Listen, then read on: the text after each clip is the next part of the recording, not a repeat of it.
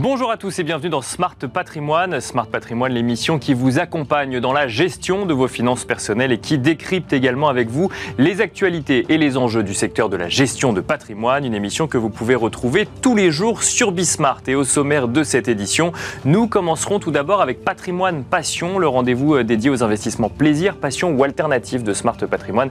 Et en l'occurrence, nous nous intéresserons aujourd'hui à l'immobilier et plus particulièrement à l'immobilier de luxe. Quels sont les drivers de ce marché La dynamique sur l'immobilier de luxe est-elle la même que sur l'immobilier plus classique? Autant de questions que nous aborderons dans un instant avec Sophie Berg-Menson, directrice des opérations chez Daniel Féo. Nous enchaînerons ensuite avec Enjeu patrimoine, un enjeu patrimoine où nous reviendrons sur la stratégie de préparation de votre retraite face au système de répartition tel qu'il existe actuellement et ce avec donc une réforme des retraites qui est passée à présent. Le système par capitalisation ou en tout cas la préparation via des investissements en vue de capitaliser pour sa retraite existe aussi. Comment concilier les deux? Deux questions que nous poserons à Valérie Batigne, euh, dirigeante et fondatrice de Sapiens de retraite, mais aussi à Sarah Slacmont, euh, directrice de la clientèle privée chez Cara Capital. On se retrouve tout de suite sur le plateau de Smart Patrimoine.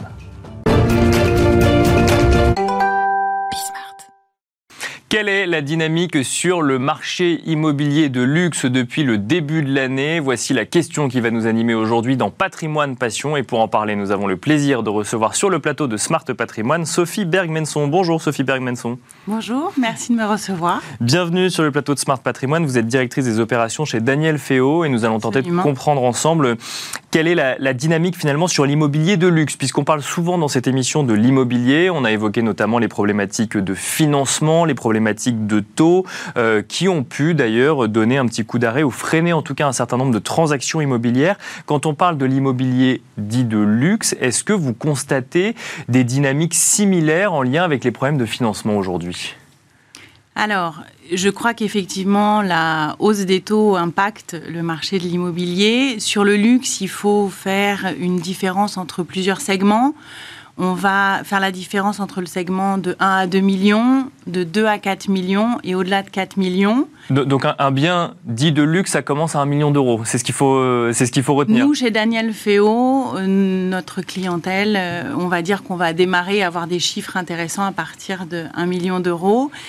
Euh, cette frange de population a été extrêmement active en 2002, puisqu'elle sentait déjà euh, les taux euh, commencer doucement à monter. D'accord. En 2022 En 2022. Aujourd'hui, début 2023, c'est une clientèle qui est un peu plus à la réflexion et un peu plus dans une, dans une certaine attente. D'accord sur euh, les biens qui vont de 2, les acheteurs qui se positionnent sur des biens entre 2 et 4 millions d'euros. On a là des acheteurs qui ont euh, un patrimoine qui est peut-être un peu plus varié, un peu plus diversifié. Et ce sont en général encore des gens qui trouvent du crédit. Pourquoi? Parce qu'on peut mettre sa résidence secondaire en garantie à la banque, euh, parce qu'on a d'autres, on a un apport qu'on peut mettre en avant. Bien sûr. Donc, on est impacté, mais moins impacté euh, que la frange dont on parlait précédemment. Et puis reste euh, le haut de gamme, le luxe, au-delà de 4 millions. Et ça, historiquement, et encore aujourd'hui, on peut remarquer que la hausse des taux, pour eux, n'a pas d'impact euh, sur le marché. Donc, donc l'immobilier dit de luxe n'est pas touché directement par les drivers traditionnels du marché de l'immobilier, ou plutôt les drivers du marché immobilier traditionnel? Pas encore. Euh, est-ce que, en termes de prix, on voit peut-être des évolutions en termes de volume de transactions? Non, on reste sur euh, des dynamiques de fin 2022 en 2023 Alors, comme on le disait tout à l'heure, ce marché 1 million, 2 millions euh, est un marché qui est peut-être plus calme aujourd'hui. D'accord, oui. En revanche, sur le marché, disons, de 2 à 4 millions et demi, on a une vraie dichotomie euh, qu'on peut noter depuis le début de l'année, à savoir qu'un bien qui n'a pas de défaut, un bien qui est une belle adresse, un bel étage, un extérieur, c'est une transaction qui va rester fluide. En revanche, il est très clair que si mon bien n'a pas une belle adresse, si mon bien est au premier étage, est un peu sombre, ou si mon bien nécessite beaucoup de travaux, on voit avec le contexte actuel que euh, faire des travaux, c'est plus long, plus onéreux. Bien sûr. C'est bien là, on va rentrer dans des, dans des délais de transaction euh, qui sont plus long. D'accord. Ah oui, donc il y a quand même peut-être un peu plus de réflexion sur certains biens, ou en tout cas euh, un peu moins d'acheteurs sur un des négociations. Des négociations, donc des, des, offres, des négociations et des négociations qui sont plus ardues. Euh, plus complexes et donc effectivement des délais de transaction qui sont un peu plus longs. Au-delà de 4 millions d'euros. On est sur 4-5 euh, millions d'euros. On est sur une frange de population qui est une famille française très aisée ou des étrangers. D'accord. Et dans ces cas-là, on reste sur des prix qui sont très, très soutenus. Mais alors, comment on l'explique euh, le, le, fait que euh, les catégories les plus hautes, l'immobilier de luxe, hein, les catégories d'appartements ou de maisons les plus hautes, l'immobilier de luxe, ne souffre pas du tout d'accès au financement. Alors on comprend effectivement que ce sont des gens qui ont les moyens, pour autant ça n'empêche pas d'emprunter quand même euh, à, certains, à certains moments. Est-ce que c'est parce qu'il y a une pénurie d'offres et que la demande reste supérieure à l'offre? Comment on explique que ça se maintienne alors qu'on est quand même sur des niveaux assez élevés? Alors, euh, Aujourd'hui, le groupe Daniel Féo, euh, Belle Demeure de France, fait, réalise une vente sur trois au-delà de 4 millions. D'accord. On est euh, partenaire de Christie's International Real Estate, donc on a une clientèle étrangère très présente. Euh, on est sur de l'achat plaisir. D'accord. C'est-à-dire qu'on s'achète un petit bout de Paris, euh, on s'achète une vue, la Tour Eiffel, la Seine. Et effectivement, on a ces dernières années beaucoup vendu. Euh, pour mémoire, le groupe Daniel Féo, Belle Demeure de France, a vendu en valeur en 2022 euh, plus d'un milliard 537 millions d'euros d'appartements. D'accord. Et alors, vous nous avez dit, on s'achète un petit bout de Paris, c'est essentiellement à Paris alors nous, euh, on est majoritairement, Bien sûr, majoritairement à Paris. Et quand on est sur ces achats-là, en fait aujourd'hui, on est sur une pénurie d'offres. D'accord. Il n'y a pas suffisamment de biens luxueux, euh, de biens immobiliers luxueux à Paris pour tous ceux qui voudraient potentiellement acheter. Sur le parc immobilier euh, parisien, en fait, on ne construit plus à Paris. Bien sûr. Donc le parc immobilier est figé. Donc si je veux un étage élevé, un balcon, une vue sur la Seine ou la Tour Eiffel à tel endroit, si cet appartement est à vendre, il faut l'acheter, ce qui, explique des prix encore soutenus, puisqu'évidemment, si c'est pas vous, ce sera la euh, personne suivante. À votre voisin. donc, ça veut dire qu'on achète euh, pas quel que soit le prix, parce qu'il faut évidemment que ce soit en corrélation avec le marché, mais globalement, on, on sur est... le très haut de gamme, on est encore sur des prix qui, qui, peuvent euh, atteindre des, des, sommets un peu irrationnels. Et alors, justement, c'est, bah, ça, fait lien avec ce que vous venez de dire, mais la typologie d'acheteurs à l'heure actuelle, notamment sur l'immobilier de luxe, on est quoi sur, une, sur des, des, des, des personnes très aisées qui viennent de l'étranger du coup, qui achètent un pied-à-terre à Paris. On est aussi sur une clientèle française? Absolument. Nous, Daniel Féo, euh, Belle Demeure de France, on a on est une maison familiale et notre clientèle est euh, majoritairement une clientèle familiale. Donc la famille qui évolue, qui se marie, les naissances, des successions, tout ça c'est une partie de notre clientèle qui choisit de s'installer et d'investir dans des quartiers où on a des bonnes écoles, où on a justement, quand on parle de... Alors, effectivement, j'imagine que quand on s'achète un petit bout de Paris et qu'on a 4 ou 5 millions d'euros, effectivement, à, mettre dans un, dans un appartement, voire une maison, euh, on, va dans quel, euh, dans, quel arrondissement à Paris, dans quel quartier euh, est-ce que tous les quartiers de Paris sont, peuvent être considérés comme pouvant abriter de l'immobilier de luxe, par exemple? Alors, le, bien, le bien de luxe, il peut être... Alors, il est majoritairement aujourd'hui euh, à l'ouest de Paris. Le 9e est aussi euh, quelque chose où, on a des, petites pépites, des trésors euh, de luxe. Après, ça va souvent avec les bonnes écoles, avec le fait de pouvoir sortir de Paris facilement. Pour les étrangers, évidemment, Saint-Germain-des-Prés. D'accord.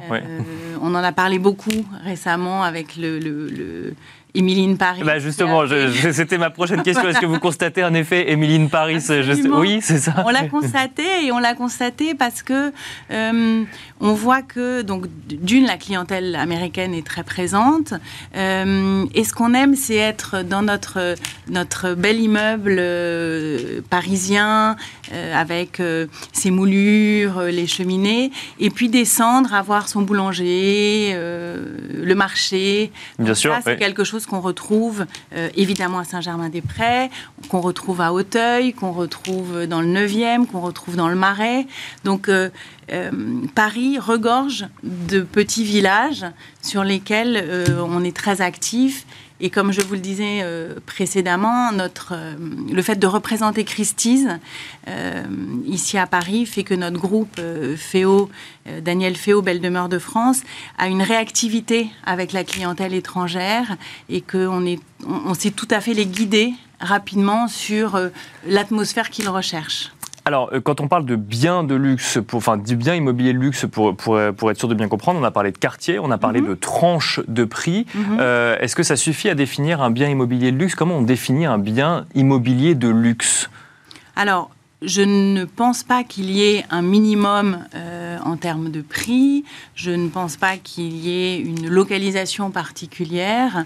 Un bien de luxe, c'est un bien qui va effectivement euh, être dans, des, dans, un secteur euh, recherché, qui va avoir des caractéristiques parisiennes recherché, euh, qui va faire que quand vous êtes un étranger, euh, le fait d'avoir acheté euh, un appartement avenue Montaigne, ça va résonner.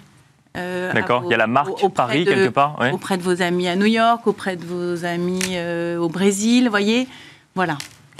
Dernière question, alors effectivement, si, si, je comprends bien, ce que vous nous dites, c'est que l'immobilier de luxe se porte très bien sur ce début d'année. Est-ce que vous vous attendez à ce que l'année 2023 soit aussi facile, entre guillemets, ou en tout cas aussi dynamique qu'elle ne l'était en 2022 Alors, ce que je vous dis, c'est qu'on note quand même euh, sur un premier segment... Sur le segment 1 à 2 millions d'euros, effectivement. 1 à 2 millions d'euros, qu'on euh, on va voir en fonction de l'évolution du marché comment euh, cela touche le segment supérieur, 2 à 4, qu'on est très attentif à ce qui se passe, que sur le très haut de gamme, on est sur une euh, pénurie d'offres, excusez-moi, et que pour le reste, euh, pour l'instant, ce qu'on remarque, c'est des transactions qui sont peut-être un peu plus longues et des négociations un peu plus ardues. Donc euh, à suivre sur cette année 2023, bah, vous, vous, reviendrez sur, nous en parler sur le plateau de Smart Patrimoine. Merci beaucoup Sophie Bergmenson, merci d'être venue sur le plateau. Je rappelle que vous êtes directrice des opérations chez Daniel Féo, mais aussi Belle Demeure de France. Merci à vous et on se retrouve tout de suite dans Enjeu Patrimoine.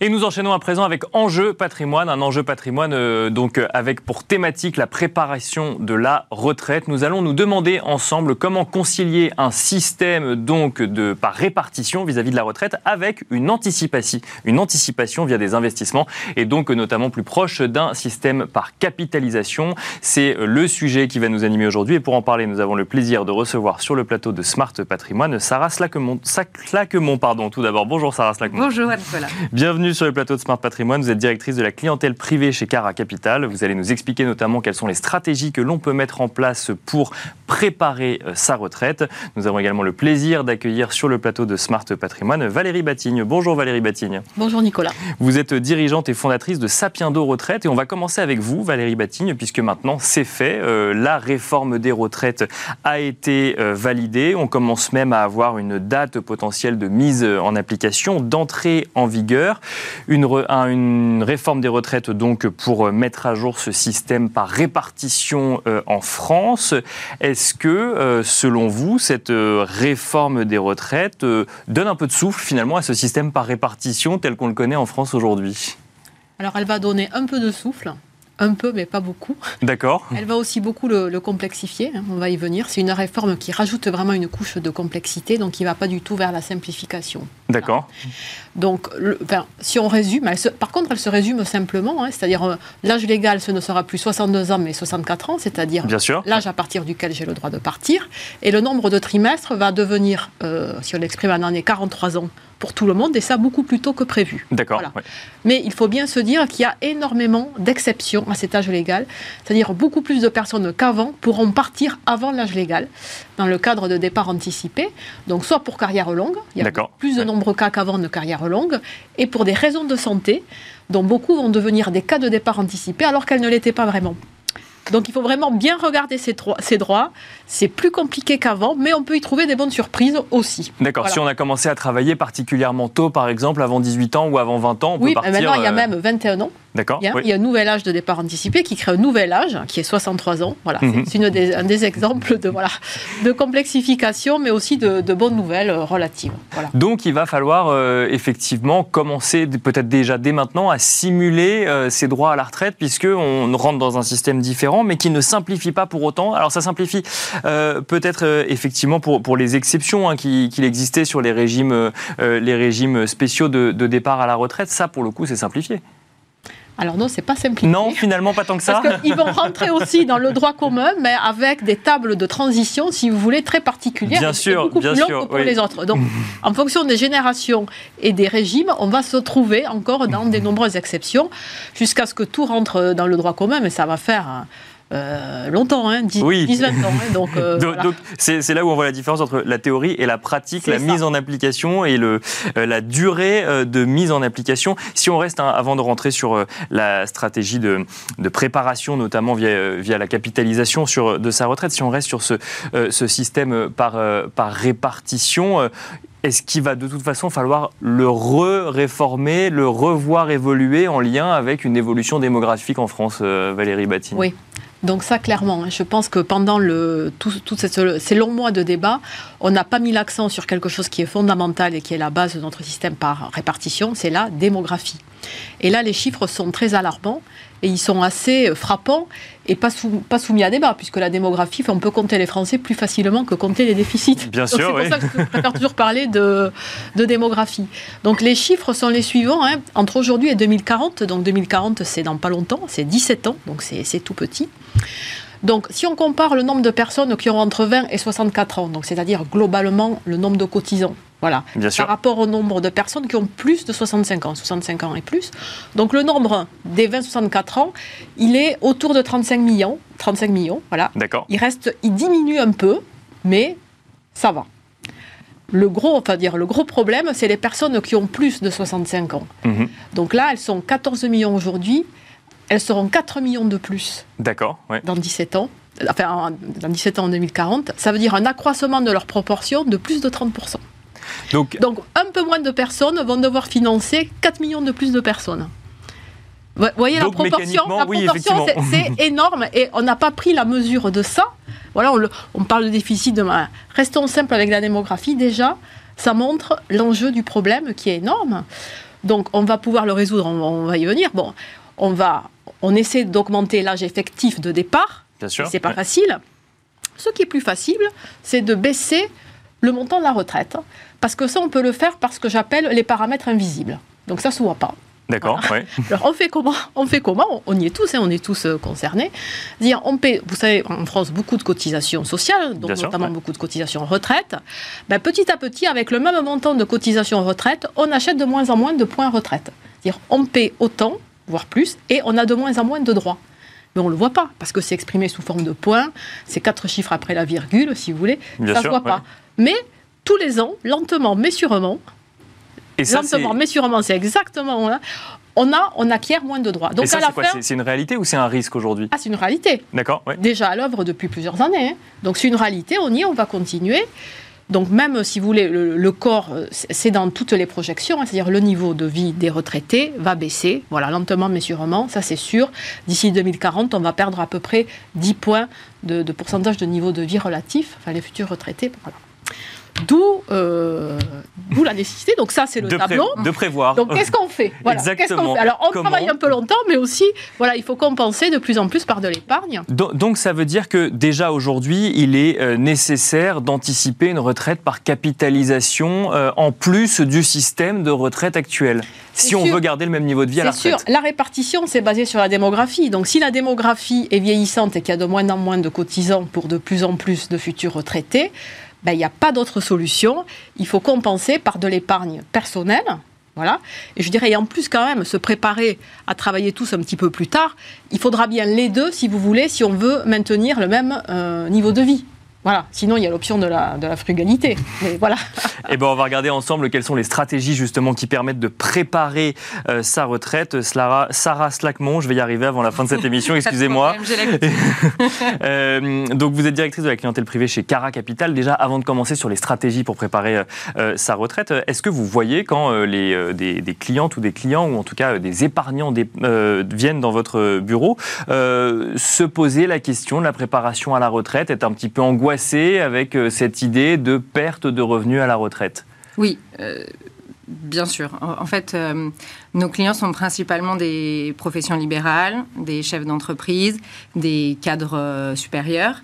Et même s'ils le le, le chiffrent pas, même s'ils ne savent pas le chiffrer, ils savent qu'ils vont avoir une perte de revenus à la retraite. Ils ne savent pas combien, ils ne savent pas jusqu'à quand ils vont devoir travailler, mais ils savent quelque part au fond d'eux qu'il y a un sujet et donc qu'il faut, euh, qu'il faut s'organiser. Euh, qu'il faut l'anticiper. Voilà, qu'il faut l'anticiper et qu'il faut le faire euh, idéalement le plus tôt possible. Alors ça, c'est toute la difficulté hein, de savoir euh, quand est-ce que je dois commencer et, pour quel montant, etc. Mais euh, oui, Mais alors, conscience. Justement, vous nous dites le plus tôt possible, quand ils passent la porte de votre bureau la première fois avec ces, sujets d'inquiétude ou cette envie de commencer, ils ont quel âge euh Ils sont pas si jeunes que ça. ils regrettent de ne pas avoir commencé, c'est ça? Exactement. En fait, ils ont... allez, on va se dire qu'ils se, se en règle générale, il, commence à se poser la question peut-être vers 45-50 ans. D'accord, oui. Euh, donc c'est déjà un petit peu tard. Mm. Euh, nous, on essaye euh, au quotidien de, de, leur faire comprendre que plus tôt on s'y met, plus c'est facile, en tout cas, euh, plus c'est indolore. Bien sûr, oui. Euh, mais c'est pas toujours facile de parler retraite à quelqu'un de 25 ans ou de 30 ans. La retraite, c'est une notion euh, très lointaine. Euh, ils se disent, je sais même pas si j'aurai droit, je sais même pas si je serai, je serai toujours vivant. Enfin, donc en fait, il y a mille et une raisons, mille et une bonnes raisons qui font que finalement, ils n'ont pas très très envie de se poser cette question. Si on rentre dans le concret, qu'est-ce qu'on fait concrètement aujourd'hui pour préparer sa retraite avec une toute petite question subsidiaire, si on la commence à 30 ans et si on la, enfin si on commence à préparer à 30 ans ou si on commence à préparer à 45 ans, euh, est-ce qu'on commence par les mêmes choses? Alors j'ai fait ce petit exercice justement, alors pas avec ces, années-là. Bien sûr, je, vous laisse prendre les années que vous souhaitez. Euh, moi je me suis dit bon, euh, si on veut avoir 500 euros de plus à la retraite, combien il faut épargner et à partir de quel âge?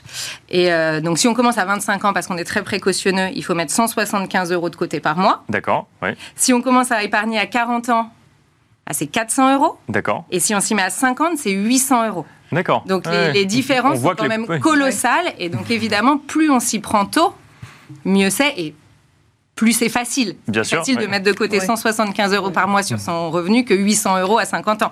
Même si les charges sont différentes, etc. Mais oui, l'âge joue beaucoup. Valérie Batine sur l'âge, oui. Donc justement, pour concrétiser tout ça, hein, donc nous, on est spécialiste euh, à l'origine du, conseil en retraite par répartition, mais on ajoute désormais dans tous nos simulateurs les montants d'épargne. D'accord. Qu'elles soient issues de l'épargne personnelle, de l'épargne professionnelle, pour les salariés, de tout ce qui est retraite, enfin épargne dans l'entreprise, pour avoir un certain montant de capital et on le transforme en équivalent de rente pour voilà pour vraiment concrétiser ce que j'épargne, mon patrimoine d'aujourd'hui, ce, que sera ça va me donner. ma retraite de demain, et faire un équivalent en rente surtout. Parce que les Français n'ont pas l'habitude de se dire voilà, j'ai 50 000 euros de côté, 100 000 euros de côté, mais ça me fera quoi tous les mois? Bien sûr. Donc c'est pour ça qu'on voilà, on a des simulateurs voilà, qui permettent de, de jouer avec ces chiffres pour vraiment se les approprier et dire tout à fait voilà, si moi il me faut 1000 euros de plus euh, par mois parce que c'est comme ça, voilà voilà, j'ai 30 ans. Eh ben, ça fait quoi Voilà combien je mets pour avoir. Euh, et ça, c'est très important parce que de l'épargne euh, par capitalisation, il y en a énormément notamment disponible aussi dans l'entreprise ou via les outils professionnels. Et donc, c'est souvent compliqué aussi. Hein. Bien sûr. La retraite par répartition, c'est compliqué, mais l'épargne tout court, c'est pas non plus super simple. Donc, il faut, euh, il faut des outils qui permettent de simplifier tout ça. Concrètement, euh, Sarah Slaquemont, vous avez, je l'ai bien dit, voilà. Euh, on investit dans quoi? Quel premier investissement? Alors, Parce qu'effectivement, là, on sait combien on va avoir à la retraite, mais bon, il va falloir générer un peu de plus-value avec ces investissements. Dans quoi est-ce que j'investis? Alors, pour moi, pour nous, le maître mot, c'est la diversification. Il n'y a pas un investissement magique pour avoir une meilleure retraite. Il n'y a pas un investissement euh, qui ne sera pas du tout euh, euh, réalisé dans un objectif de retraite. Il faut vraiment diversifier son épargne pour euh, pouvoir euh, aller capter les spécificités de toutes les classes d'actifs. Évidemment, classiquement, quand on parle de retraite, on parle d'épargne retraite. Bien sûr. Évidemment, donc euh, tout ce qui est aujourd'hui le PER, qui regroupe tous les anciens dispositifs de retraite, Madelin, PER, Partie 83, etc. donc évidemment que quand on parle de retraite, on a tous en tête le plan d'épargne retraite. D'accord. Donc on commence par ça? Pas forcément non Pas forcément. D'accord. En fait, si, si, on se dit que le, sujet principal, c'est la retraite, oui. Moi, je considère que le, le sujet principal d'une bonne organisation patrimoniale, c'est euh, la diversification et c'est de réussir à faire coïncider tous ces objectifs. Et si la retraite est un des objectifs, ce qui est en règle générale le cas, il ne faut pas que ce soit le seul objectif poursuivi. Euh, nos clients, ils ont des objectifs de transmission, ils ont des objectifs de capitalisation en règle générale pour Bien si jamais il y a un coup dur qui arrive. Et donc, euh, on fait euh, plusieurs choses. On fait de l'immobilier, on fait des investissements financiers et on fait effectivement de l'épargne retraite à viser retraite quasi exclusivement, mais aussi un petit peu des fiscs. Oui, c'est ça. oui, ce n'est pas que de l'épargne, effectivement. Le plan épargne retraite, c'est de la défiscalisation aussi. Ce n'est pas que de l'épargne. En fait, on arrive à faire, faire, à faire comprendre à nos clients qu'il faut qu'ils se, se, se positionnent sur le sujet de la retraite grâce, faut le dire, à, l'avantage fiscal. On leur dit, bon, ça vous coûte moins que si vous le faisiez euh, sans cet avantage fiscal. Donc, on y va pour ça dans un premier temps. Et euh, bon, bah, pourquoi ne pas effectivement préparer sa retraite euh, en même temps? C'est ça. Valérie Batti, même question. quand on parle de stratégie de préparation à la retraite, on a parlé d'immobilier, de plan épargne retraite. Qu'est-ce qu'on met en place dans une stratégie de préparation? En fait, déjà, il faut avoir les grands montants dans sa tête. C'est-à-dire mhm. combien j'aurai à peu près avec la retraite par répartition, parce que c'est quand même Aujourd'hui, hein, c'est 80% en moyenne des revenus d'un Français à la retraite. D'accord. Donc c'est beaucoup, c'est mmh. énorme. Donc c'est 80%. Même si on sait que ça va baisser, etc., il ne faut pas oublier de les optimiser. Comme je vous dis, il y a plein d'exceptions aux âges de départ, il y a plein de pièges à éviter, plein d'astuces à connaître. Déjà en tant que tel, ça s'optimise. D'accord. Beaucoup trop croient qu'il n'y a rien à faire et puis je, je prends ma retraite et je découvre le montant. Non, ça se travaille. Voilà. Et là, on peut gagner beaucoup d'argent rien qu'avec ça. Après, sur l'autre portion, les fameux 20% en moyenne, mais qui vont devenir plus, il faut vraiment utiliser tout ce qu'on a à disposition et qui est déjà plus facile que le reste. Alors, je pense aux salariés dans les entreprises où il y a plein de dispositifs d'épargne retraite entreprise. Je pense aux professionnels qui ont des, des, pères hein, professionnels. Donc il y a déjà plein de choses qui sont en quelque part un petit peu subventionnées par l'entreprise ou par l'État. Il y a des défiscalisations, etc. Voilà. Ça, c'est de la gestion de bons pères de famille, déjà. Il faut bien connaître et prendre tout ce qu'on peut prendre. Voilà. Et après, on a des stratégies. Alors, il faut un, gestionnaire de patrimoine par rapport à son objectif. Est-ce qu'on met d'abord l'acquisition de la résidence principale? Euh, ça dépend aussi de son patrimoine, ça dépend de son âge, ça dépend de plein de choses. Mais déjà, comprendre le système et faire tout ce qui est optimisé ou quelque part subventionné, si vous voulez. Voilà. Et on finira avec vous, euh, Sarah Slacmont. Euh, à quel âge je commence? Est-ce qu'à 25 ans je commence? Non, c'est trop tôt. Si, on peut commencer à On vient de commencer à travailler. On vient de euh, commencer à travailler et on peut déjà acheter sa résidence principale ou si on veut, si on n'est pas stable sur notre vie professionnelle, acheter un bien locatif le, locataire paye une grosse partie du loyer, du pardon, du crédit. Bien sûr. Et donc finalement, l'effort d'épargne, il est euh, celui que je vous ai donné, 150, 200 euros, et, on peut l'assumer. Euh, donc à 25 ans, on peut commencer, et il faudra, il faudra pas oublier de renforcer petit à petit euh, pour essayer de maintenir son niveau de vie à la retraite. Je donnerai également un chiffre que qu'on communique nous beaucoup à nos clients. le taux de remplacement moyen pour nos clients. Euh, donc le taux de remplacement, c'est la, pension de retraite euh, versus le, dernier, revenu. Il est en moyenne pour nos clients de 30 à 50 Donc il faut vraiment s'en occuper et on a, toute, on, a, on a une pléthore de dispositifs pour y arriver. Merci beaucoup mesdames d'être venues sur le plateau de Smart Patrimoine. Merci à vous également de nous avoir suivis et à très vite sur Bismart.